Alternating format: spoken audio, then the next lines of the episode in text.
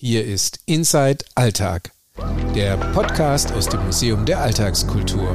Mein Name ist Markus Spädel. Als Leiter des Museums bin ich zusammen mit meinem Team immer auf der Suche danach, wie die großen Themen des Lebens unseren Alltag prägen. Willkommen im Alltag. In der ersten Staffel von Inside Alltag dreht sich alles um Erinnerungskultur. Anlass ist die Ausstellung Nebenan Auschwitz, die wir bis zum 8. Mai 2022 in unserem Museum präsentieren. Hier zeigen wir Fotografien, die den Alltag in den Orten rund um das ehemalige KZ Auschwitz einfangen. Grund genug, dass wir uns mit dem Umgang mit Erinnerung auseinandersetzen. In der vierten Folge ist Pia Preu zu Gast. Sie leitet die Einrichtung Lernort Geschichte bei der Stuttgarter Jugendhausgesellschaft. Lernort Geschichte bietet Angebote von jungen Menschen für junge Menschen.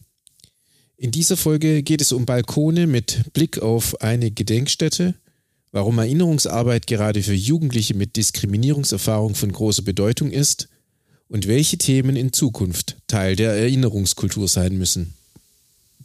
Hallo Frau Preu, schön, dass Sie da sind. Hallo. Was ist denn der Lernort Geschichte? Also die Einrichtung Lernort Geschichte ähm, macht Angebote ähm, für Kinder, Jugendliche und junge Erwachsene im Bereich historisch-politische Bildung vor allem mit Schwerpunkt auf die äh, NS-Geschichte, auf die Ausgrenzung und Diskriminierung der jüdischen Bevölkerung und ähm, Deportation ähm, mit lokalem Bezug Stuttgart. Das heißt, der Lernort Geschichte ist gar kein Lernort als solcher, ist kein bestimmter Ort, sondern ist eigentlich eine, ein Verständnis, ein Umgang mit, mit Vergangenheit? Genau, also die Einrichtung sitzt im Jugendhaus Mitte und wir gehen dann ähm, raus an die Orte, wo eben zum Beispiel die Juden deportiert wurden, wo der Bahnhof war und ähm, arbeiten mit den Orten draußen. Das bedeutet, mit den Orten draußen arbeiten, wie findet da die Auseinandersetzung statt mit Vergangenheit, mit Erinnerung? Also zum einen ähm, haben wir Materialien, mit denen sich dann die Jugendlichen auseinandersetzen, zum Beispiel Biografien oder ähm, ja Gesetze, die ähm, damals erlassen wurden, um die jüdische Bevölkerung zu diskriminieren ähm, und auszugrenzen. Oder auch zum Beispiel so ein Transportbefehl von Inge Auerbacher, ähm, woran man sehen kann, wie eigentlich damals äh, Bescheid gesagt wurde, wie auch was sie mitbringen durften oder eben auch nicht. Und natürlich mit Bildern, weil die Orte, die wir besuchen, da kann man bis auf die Gleise jetzt unten am Nordbahnhof nicht mehr wirklich viel sehen. Warum beschäftigen sich Jugendliche mit dieser Geschichte? Also zum einen kommen die Jugendlichen ja äh, zu uns hin, weil das im Lehrplan vorgesehen ist, was ja auch weiterhin ähm, richtig und wichtig ist. Ähm, in der Regel kommen Jugendgruppen also schon im Klassenverband zu uns.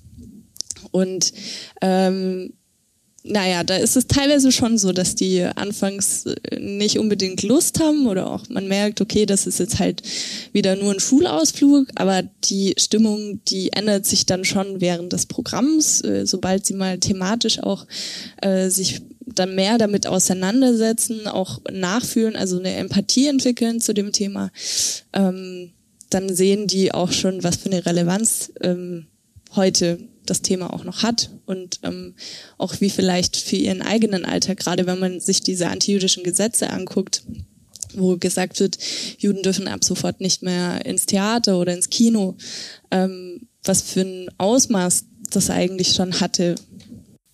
Ist für viele Jugendliche ihre erste richtige Begegnung mit der NS-Geschichte oder haben die schon eigentlich im Geschichtsunterricht so viel gehört, dass es eigentlich ihnen ja schon zu den Ohren rauskommt?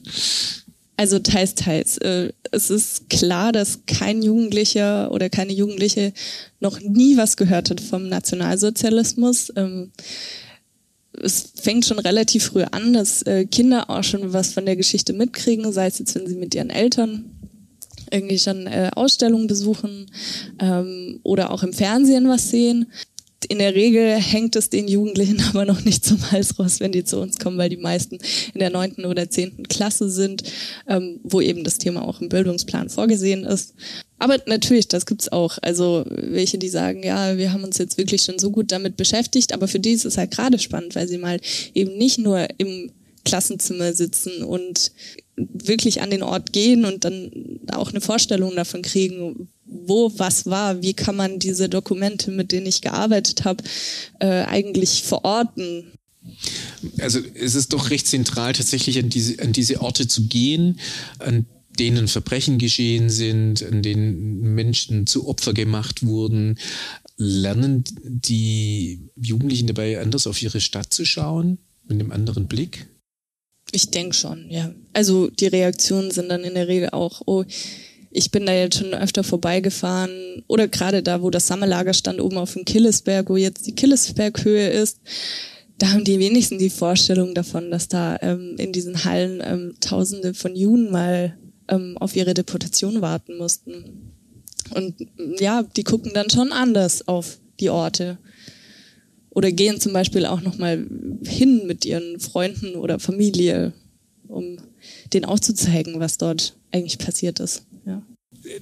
Das Besondere, glaube ich, ja äh, bei Lernort Geschichte ist ja auch, dass es ein Peer-to-Peer-Format ist. Also, dass äh, jugendliche junge Menschen andere jugendliche junge Menschen dann führen oder mit denen diese Programme machen. Wie zentral ist, ist dieses und ähm, was macht da die Besonderheit dran aus? Also es ist zum einen die Sprache, in der wir sprechen, dass ähm, zum Beispiel auch schon von Anfang an gefragt wird, ob es okay ist, wenn wir mit dem Du reden. Dadurch ist auch schon die äh, Kommunikation niedrigschwelliger angesetzt, dass die SchülerInnen doch auch sich trauen, Fragen zu stellen, dass sie sich trauen, irgendwie vielleicht auch mal ähm, ja eigene Emotionen auszusprechen oder oder was Fragen zu stellen, die vielleicht bei einem Erwachsenen ja so ankommen würden wie, ach, das ist aber eine doofe Frage. Also diese, dieser unmittelbarere Zugang ist dadurch möglich. Wenn Peer-to-Peer -Peer geführt wird, also zum einen sind die Hemmschwellen niedriger, ein anderer Zugang ist irgendwie möglich. Aber funktioniert dadurch auch das Erinnern anders? Also wird, es, wird auch das irgendwie zugänglicher? Ich glaube, es ist halt diese Ebene der Gleichgenerationigkeit. Mhm. Also, dass beide eben aus, also ihre, ihre Geschichte ist eben so, dass sie Großeltern haben, die vielleicht noch da was miterlebt haben, aber eher schon Urgroßeltern und ähm, da eben nicht auch gleich mit diesem erhobenen Zeigefinger irgendwie gesagt wird, ja, oh, das ist so ein wichtiges Thema und ähm, du musst es jetzt auf Biegen und Brechen nachfühlen und dich schlecht fühlen. Also diese klassische Betroffenheitspädagogik, die ja tatsächlich auch noch in den 80er, 90er Jahren so das Credo waren und deswegen auch eher von älteren Generationen ähm, angewendet wird. Und ähm, wir wollen uns auf eine konstruktivere Art und Weise auch mit dem Thema auseinandersetzen, auch mit der Frage, wie kann man tatsächlich heute in unserem Alltagsleben, wo eben Rassismus und Homophobie und ähm, Antisemitismus betrifft, natürlich jetzt eher auch dann die jüdische Bevölkerung, aber ähm, ja, wenn, also es sind so, so Themen, da können Jugendliche eher oder, oder junge Menschen sich auf einer Ebene verständigen, weil es die gleichen Themen sind, die sie beschäftigen. Mhm. Ist es denn tatsächlich, spielen da denn auch eigene Diskriminierungserfahrungen eine Rolle? Ja, vielleicht, vielleicht setze ich nochmal so an, dass ja diejenigen, die zu unserem Programm kommen, überwiegend auch Migrationsgeschichten mit sich bringen. Das heißt, die haben sowieso auch schon Erfahrungen gesammelt, so in dem Bereich, wo sie sich ähm, ja diskriminiert, äh, beleidigt fühlen und vielleicht auch ausgegrenzt werden. Ähm, und gleichzeitig haben sie auch nicht die Verbindung wie jetzt ähm, die deutschen, also deutsch-deutschen Jugendlichen, die äh, durch ihre Großeltern oder Urgroßeltern noch wirklich eigene Tätergeschichten ähm, mitbringen. Ähm, also es ist einfach ein ganz bunter Mix, den wir, mit dem wir da immer zu tun haben. Und ich finde es auch gut, dass wir uns wegbewegen von diesem, äh, ja, deine Urgroßeltern haben das noch miterlebt, weil damit können die wirklich nichts mehr anfangen. Also gerade wenn man sieht, so Migrationshintergründe, das macht das schon, also der, der Zugang muss jetzt auch einfach ein anderer werden. Wir leben in einer pluralistischen Erinnerungskultur heutzutage und die muss sich auch widerspiegeln im Umgang mit ähm, dem Thema Nationalsozialismus und deutsche Vergangenheit. Das klingt, klingt ja total spannend, vor allem auch so diese Frage, inwieweit werden die, die Jugendlichen dann zu, wie soll man sagen, arbeiten selber an einer neuen Form von Erinnerungskultur, Erinnerungsarbeit. Das eine ist ja praktisch, ich bleibe bei dem Thema des NS, aber ich habe verschiedene Blicke drauf.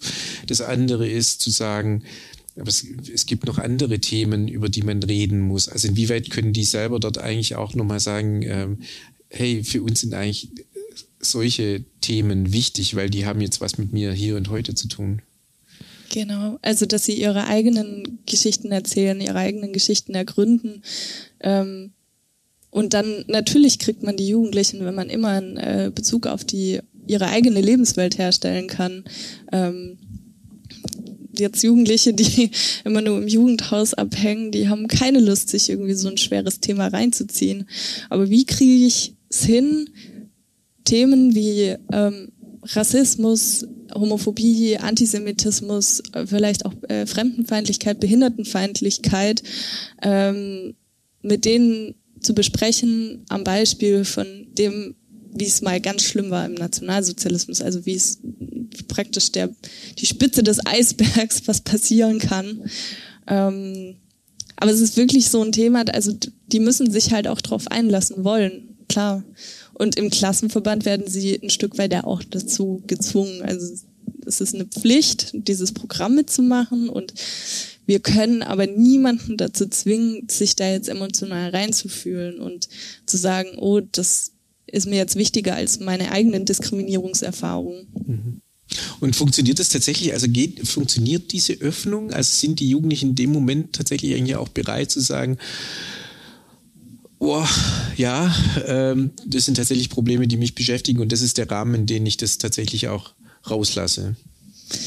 Auch wieder ganz unterschiedlich. Also es gibt ähm, Gymnasialklassen, wo dann die klassischen drei, vier vorne stehen, die immer gut mitmachen, die Aufgaben gut bearbeiten. Und dann gibt's unsere Führung zum Beispiel in leichter Sprache, die wir auch anbieten, wo ähm, ja, wo es dann tatsächlich auch um eigene Erfahrungen mehr geht, also wo wir dann aber auch den Raum geben, zu sagen, okay, wir brechen jetzt mal diesen klassischen Schulkontext auf und äh, sprechen jetzt über eigene Fluchterfahrungen, weil viele kommen halt auch aus anderen Ländern, sprechen noch weniger als fünf Jahre Deutsch, sind jetzt äh, auch mit ganz ähm, eigenen und wichtigeren Problem beschäftigt.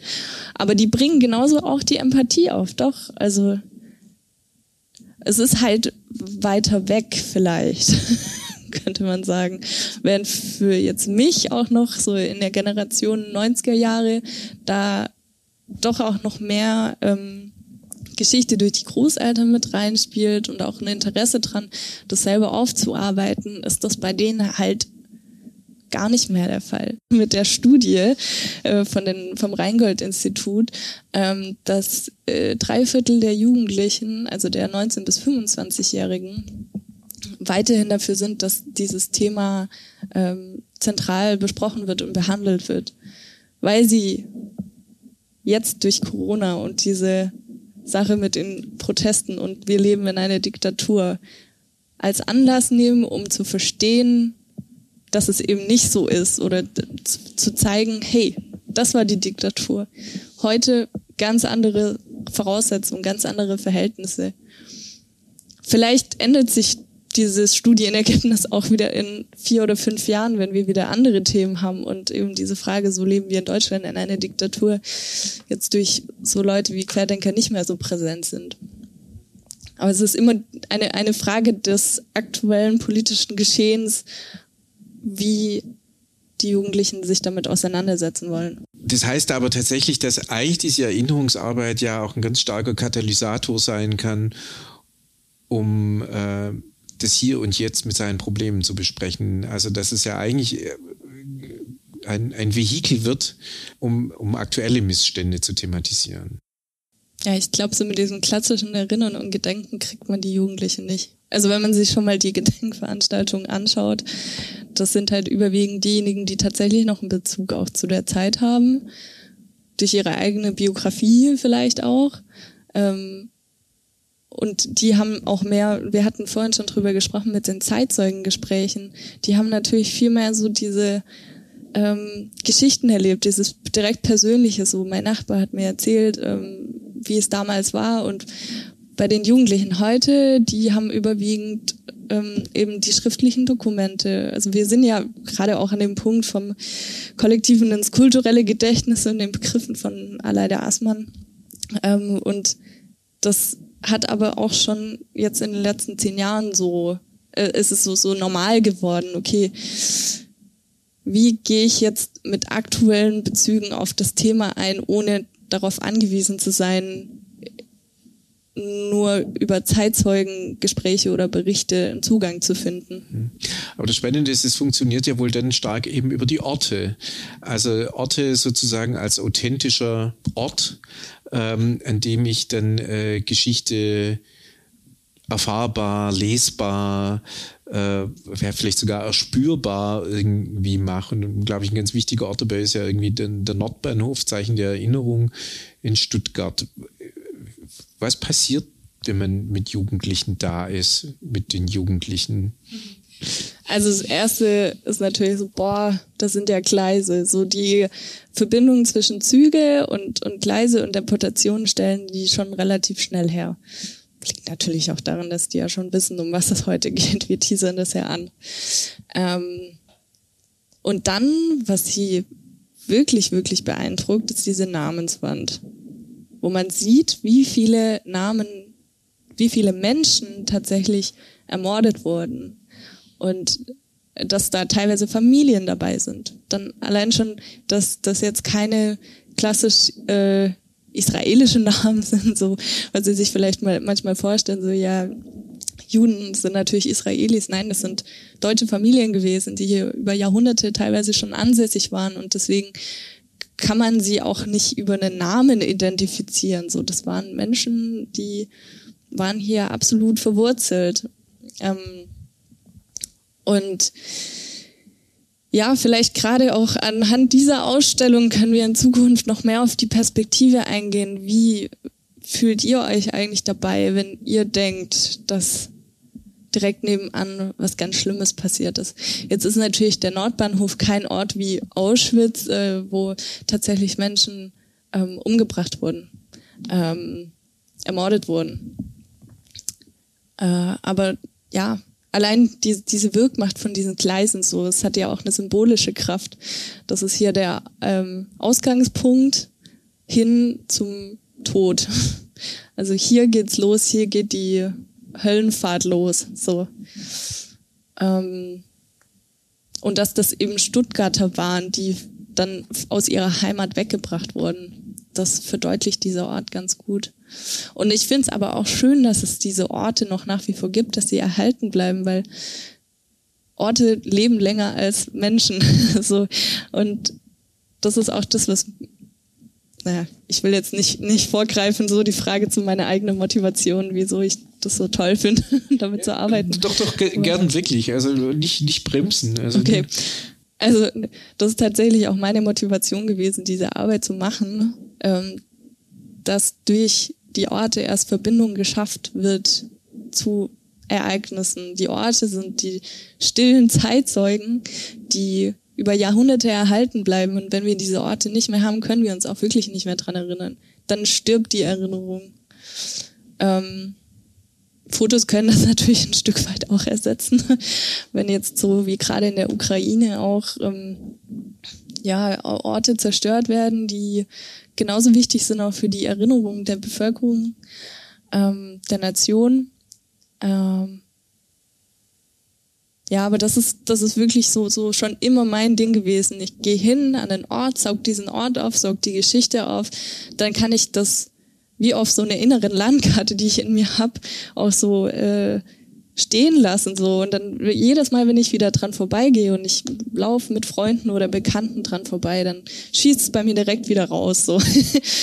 hey, wusstest du, wir gehen zwar schon seit 20 Jahren vorbei, aber wusstest du, da war, okay, blödes Beispiel, aber da war die Gestapo-Zentrale so, was früher natürlich weniger sichtbar war, weil da die, das Museum noch nicht drin war. Genau, also das Hotel Silber in Stuttgart, äh, ich kenne noch die leidenschaftlichen Kämpfe um, um die Verhinderung des Abrisses. Äh, ich war da gerade frisch nach Stuttgart gekommen und äh, das war gerade das Thema, wird, wird das Hotel Silber abgerissen oder wird das jetzt irgendwie eine, eine Erinnerungsstätte? Und es ist eine Erinnerungsstätte geworden und damit ist dieser Ort ähm, auf, der, auf der Karte erhalten geblieben ähm, und ist jetzt eben auch erinnerbar. Und ich glaube, das hat schon eine, die Orte haben schon eine sehr, sehr wichtige Bedeutung auch.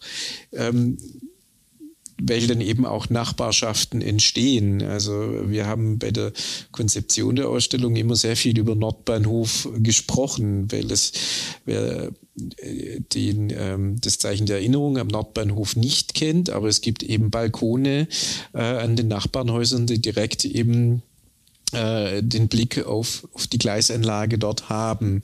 Und äh, jemand, der dort wohnt, blickt permanent ähm, auf diese auf diesen Erinnerungsort. Und äh, dazu passen jetzt tatsächlich, äh, Sie haben sich ein Bild auch ausgesucht ähm, aus der Ausstellung. Und äh, ich verrate nicht zu viel, wenn es tatsächlich, wie ich auch sage, es ist tatsächlich auch unser Plakatmotiv. Aber wenn Sie es vielleicht trotzdem mal kurz beschreiben, was Sie da sehen und was Ihnen tatsächlich auch wichtig an diesem Bild ist und warum Sie sich ausgewählt haben. Also mit gutem Grund haben Sie sich das ja auch als äh, Plakat ausgewählt, ähm, weil ich finde, es verdeutlicht ganz gut zum einen das Konzept der Ausstellung, aber auch so der Umgang mit ähm, schrecklichen Orten, den, die wir den Umgang, den wir heute damit auch pflegen. Also zum einen sieht man im Vordergrund äh, den Garten von einem Wohnhaus, äh, auch mit Wäsche, die hängt an einer Wäscheleine. Ähm, dann im Hintergrund sieht man das Tor ähm, und die Baracken oder Verwaltungsgebäude von dem Konzentrationslager. Dann sieht man da aber auch Autos und äh, eine Schulklasse, die vorbeigeht. Und auf der linken Seite im Hintergrund ähm, ist ein Wald zu erkennen mit den klassischen ähm, oder typischen Birken.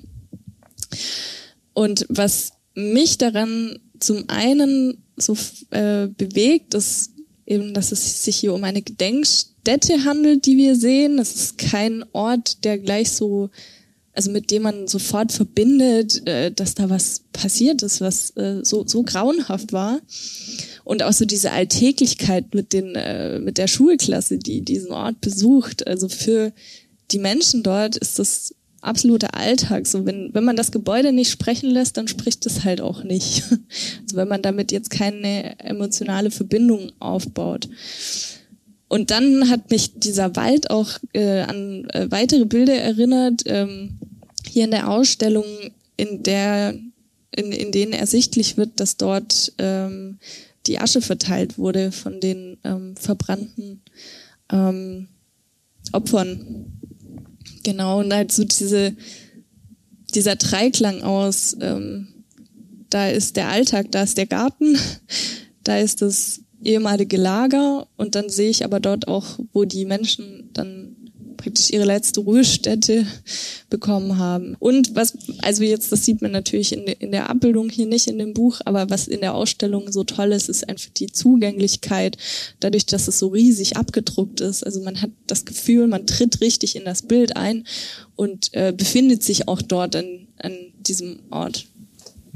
Man muss dazu sagen, dass dieses Foto bei uns in der Ausstellung ungefähr vier mal zweieinhalb Meter groß ein Hauptmotiv ist, das abgedruckt ist und man hat tatsächlich das Gefühl, wenn man vor diesem Foto steht, in der Szenerie zu stehen.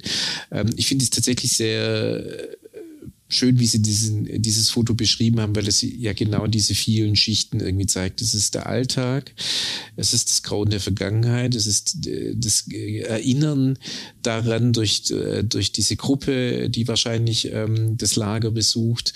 Ähm, und äh, wenn man merkt, dass solche Orte eben ganz vielschichtig sind und eben ganz viele verschiedene ähm, Zugänge haben, je nachdem, in welcher Rolle man sich selber dann auch befindet. Also so wie das eben da am, am, am Nordbahnhof eben auch ist. Und wir haben im Vorgespräch tatsächlich auch darüber unterhalten, so äh, mit, mit meiner Frage, äh, gibt es denn da eigentlich auch Ideen, mit den Leuten mal zu sprechen, die dort irgendwie wohnen oder die direkt ähm, äh, damit auseinandersetzen. Das ist, so wie ich es verstanden habe, noch nicht passiert. Aber vom Prinzip ist es äh, ist es ja eigentlich auch nochmal so ein, ein äh, Sie haben gesagt, ja, eigentlich wäre das auch mal ein spannender Zugang, tatsächlich eigentlich sich nochmal mit diesem Ort und dessen Nutzung auseinanderzusetzen. Ähm, und äh, weil wir halt selber merken, ich kenne das auch äh, von dem, was in dem, in, im Höhenpark Killesberg irgendwie drin ist. Man ist da am Wochenende als Familie unterwegs und würde da nicht irgendwie eine Stele stehen, hätte man da keinerlei Ankerpunkt mehr zu dieser, zu dieser Geschichte, die dort stattfindet. Ich komme deswegen gleich jetzt noch weiter zu dem Thema Kommentar, weil auch einen Kommentar aus der Ausstellung ähm, haben sie sich rausgesucht, äh, der meiner Meinung nach, ich weiß ja schon, was es ist, aber auch tatsächlich irgendwie drüber, vor allem äh, das Wichtige ist dieses Thema, worüber wir schon gesprochen haben. Was bedeutet eigentlich Erinnern und Gedenken jetzt und in Zukunft? Aber wenn Sie einfach vielleicht die Frage und die Antwort beides vorlesen. Die Frage ist, wie soll an die Zeit des Nationalsozialismus erinnert werden? Und äh, die Antwort von dem Besucher, der Besucherin war immer wieder neu mit allen Mitteln gute Überleitung, weil die Frage danach, ob man mal mit den Anwohnern spricht, ist ja auch schon äh, exemplarisch dafür, zu sagen, wir brauchen neue Zugänge, wir müssen mehr mit den Orten auch arbeiten, wenn die Zeitzeugen wegbrechen. Das wäre ein neues Mittel. Ähm, es hat sich ja auch gezeigt, dass jede Generation eigene Anknüpfungspunkte hat, eigene Probleme auch aus der aktuellen Politik heraus, die sich heraus ergeben. Und da ist es wichtig, finde ich, dass man immer wieder mit neuen Zugängen auch äh, sich die, diese Thematik anschaut und äh, also aus verschiedenen Perspektiven heraus und auch zum Beispiel neue Medien zum Einsatz kommen. Also dadurch, dass jetzt die ähm, Generation so medienaffin ist und dann über Social Media viel kommuniziert. Pro Projekte wie zum Beispiel äh, auf Instagram, ich bin Sophie Scholl, der Kanal, ähm, dass das einfach Möglichkeiten sind, weiterhin dieses Thema auch ins aktuelle Geschehen einzubinden. Also so, so die Frage, wie können wir verhindern, dass darüber nicht mehr geredet wird. Und das ist, glaube ich, das, das Wichtigste. Deswegen auch immer wieder zu fragen, wie kann ich Jugendliche erreichen? Wie kann ich ähm, halt nicht nur die klassische Generation, die jetzt ins Museum geht und äh, das schon immer gemacht hat, äh, bedienen. Die haben ja genug Angebote, aber zu fragen, okay, wie, wie schaffe ich die Zugänge zu den Jugendlichen? Heißt das auch, dass vielleicht die Themen erweitert werden müssen? Also dass in, in, im Bereich Erinnerungskultur, Erinnerungsarbeit ähm, neben dem Nationalsozialismus eben auch andere Themen jetzt nach, nach oben dringen, nach vorne drängen, die bearbeitet werden müssen, die in den Erinnerungskanon aufgenommen werden müssen? Ja, sicherlich. Also natürlich darf man niemals sagen, dass äh, der Nationalsozialismus irgendwie weniger wichtig wäre dann. Aber man darf eben auch nicht sagen, dass andere Themen hinter dieser, diesem Teil unserer Erinnerung irgendwie zurückstehen, sei es jetzt auch der Kolonialismus, der ähm, wo die Bearbeitung ja auch äh, absolut auf sich warten lässt und wo auch jetzt erst so Umbruch stattfindet in der Behandlung mit diesen Thematiken. Ähm, ja, absolut. Oder auch, naja, so, so die Frage, wie können wir an rechte Gewalt überhaupt erinnern? Das ist ja ein ganz großes Problem in unserer Gesellschaft, was so aus erinnerungskultureller Sicht noch gar nicht in, also zum Beispiel durch im, Bildungsplan, also, ah, nee, man muss es voneinander trennen. Es gibt so diese klassische Gedenkstättenarbeit und dann gibt's halt die Arbeit, die auch schon prinzipiell darauf abzielt, äh, aktuelle Themen zu verknüpfen mit dem, was jetzt zum Beispiel in Rostock-Lichtenhagen passiert ist. Ich finde, man merkt, man, man merkt ja diese Schwierigkeiten der Auseinandersetzung sehr akut oder sehr deutlich gerade jetzt schon, wenn wir das Erinnern an Hanau betrachten und wie schwer sich eine Stadtgesellschaft oder was heißt eine Stadtgesellschaft, eine Stadtverwaltung, sagen wir mal so, äh, in Stuttgart schwer damit tut, mit diesem Thema auseinanderzugehen. Also was ist die richtige Form? Wer hat, wer hat auch die Hoheit darüber ähm, zu bestimmen, welche die richtige Form ist? Und das ist für mich ein sehr offenes Zeichen dafür, dass das eine sehr offene Wunde ist, ähm, an, an, an der gearbeitet werden muss. Und da finde ich es tatsächlich tatsächlich ja ganz spannend, eben auf Jugendliche und junge Menschen zu schauen, weil die, glaube ich, ganz andere Bezüge äh, nochmal herstellen zu den Taten, äh, die entweder in Hanau gesche geschehen sind ähm, oder man tatsächlich nur weiter zurückgeht, Anfang der 90er, die verschiedenen Brandanschläge auf, äh, auf Wohnhäuser. Inwieweit sind denn tatsächlich Veranstaltungen vom Lernort Geschichte dann auch der Moment, wo auch solche, solche wirklich akuten Themenanschläge dann tatsächlich nach oben kochen und zu sagen, aber das ist jetzt tatsächlich etwas, worüber ich reden will oder reden muss? Mhm. Also wenn es jetzt nicht direkt in unserem Programm äh, zur NS-Geschichte passiert, dann haben wir da auf jeden Fall noch Nachholbedarf. ähm, was ich auch noch sagen wollte, ist auch ein interessantes Ergebnis dieser Studie, dass die NS-Geschichte für die Jugendlichen sowohl Faszination als auch Schrecken ähm, auslöst. Und daher jetzt auch nochmal so, so deutlicher wird, okay, das ist jetzt was, was sie zum Beispiel schon aus Computerspielen kennen oder aus Memes oder was ähnliches, dass sie, also sie beschäftigen sich gerne mit dem Thema, aber diese, also die empathische Komponente, die vielleicht auch die Komponente, wo sie selber was finden, was sie daran, also wo sie eine Verbindung sehen zu, zu ihrer eigenen Biografie einfach nicht mehr da ist oder nur noch wenig. Ähm und jetzt wieder zurückzukommen auf die Frage, ähm, ob da schon was gemacht wird.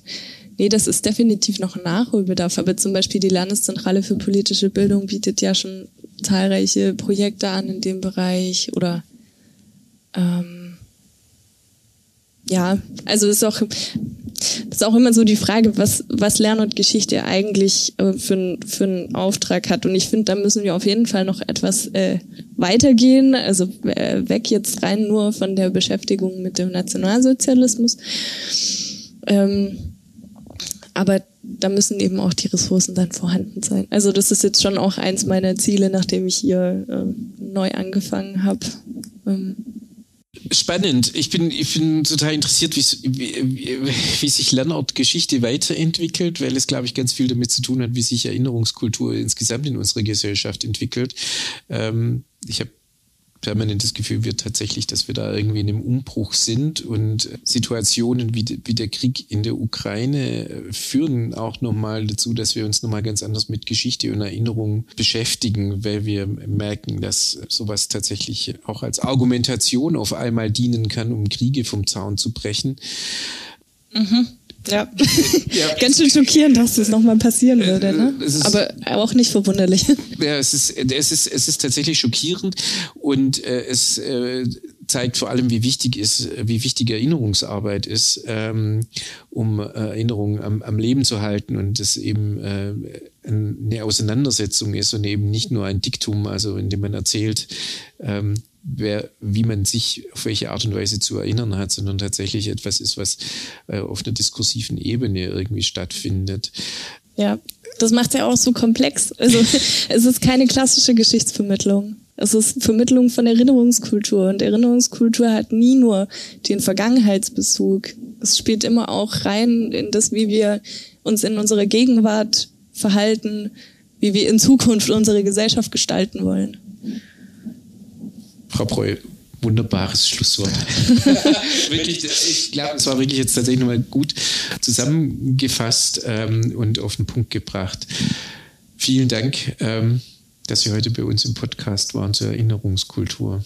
Ja, danke für die Einladung. Hat mich wirklich sehr gefreut, hier auch mal so die Stimme der Jugendlichen wiederzugeben. Versuchsweise. Das war wunderbar. Vielen Dank. Ja. In der nächsten Folge ist Nadine Saidu zu Gast. Sie leitet die Stabsstelle Erinnerungskultur bei der Landeshauptstadt Stuttgart. Wir bleiben also in Stuttgart und werden uns darüber unterhalten, warum es heute eine Stelle für Erinnerungskultur benötigt und wie Erinnerung in einer Stadt organisiert wird und wie sich Erinnerungskultur auch in Zukunft entwickeln kann. Ich freue mich auf die nächste Folge mit euch. Bis dann.